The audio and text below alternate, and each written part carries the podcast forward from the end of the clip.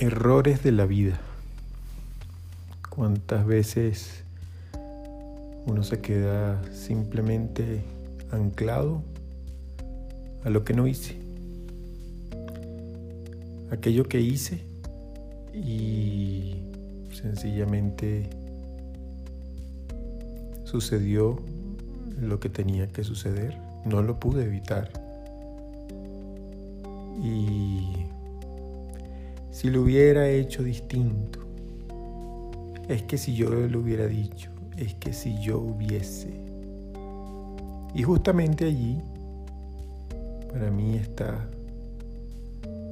la fuerza de decir, primero, acepto mi equivocación, acepto mi error.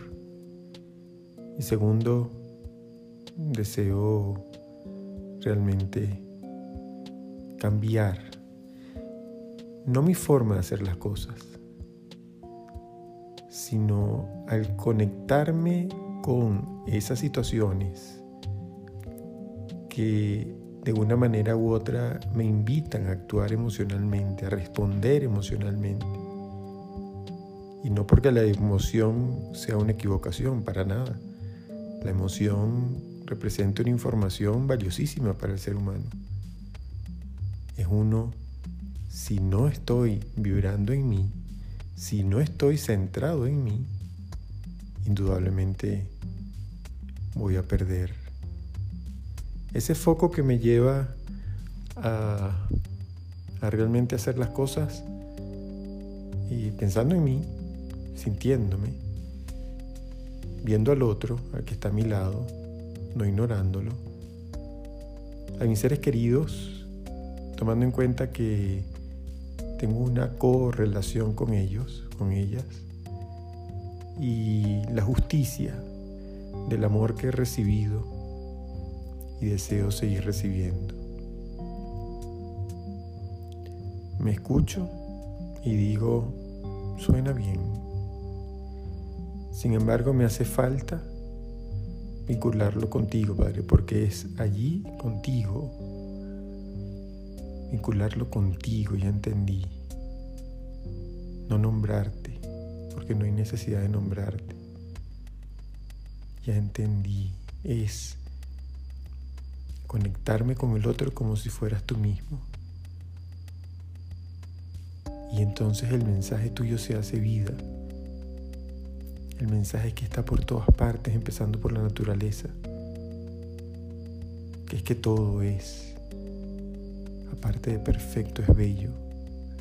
Todo tiene una gracia, todo tiene un sentido. La ciencia. La ciencia continuamente está descubriendo por qué todo tiene un sentido. El ser humano se entrega a esa experiencia de recibir de la tierra.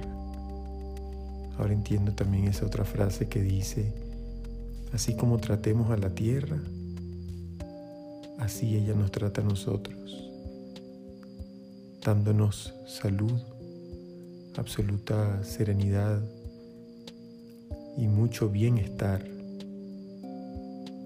en nuestra vida por este planeta. Claro, ya entendí todo.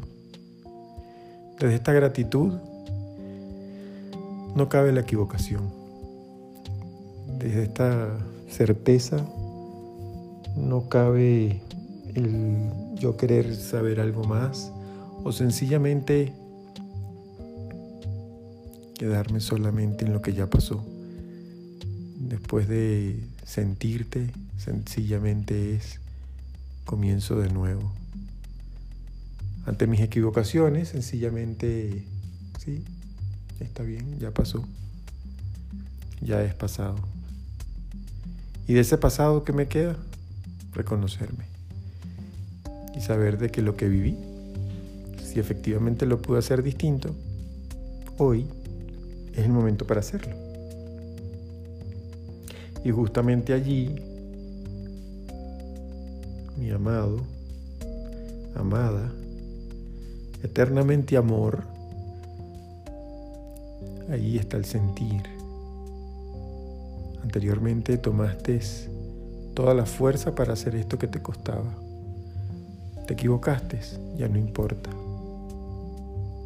Porque poco te importa que te equivoques cuando haces las cosas desde tu corazón.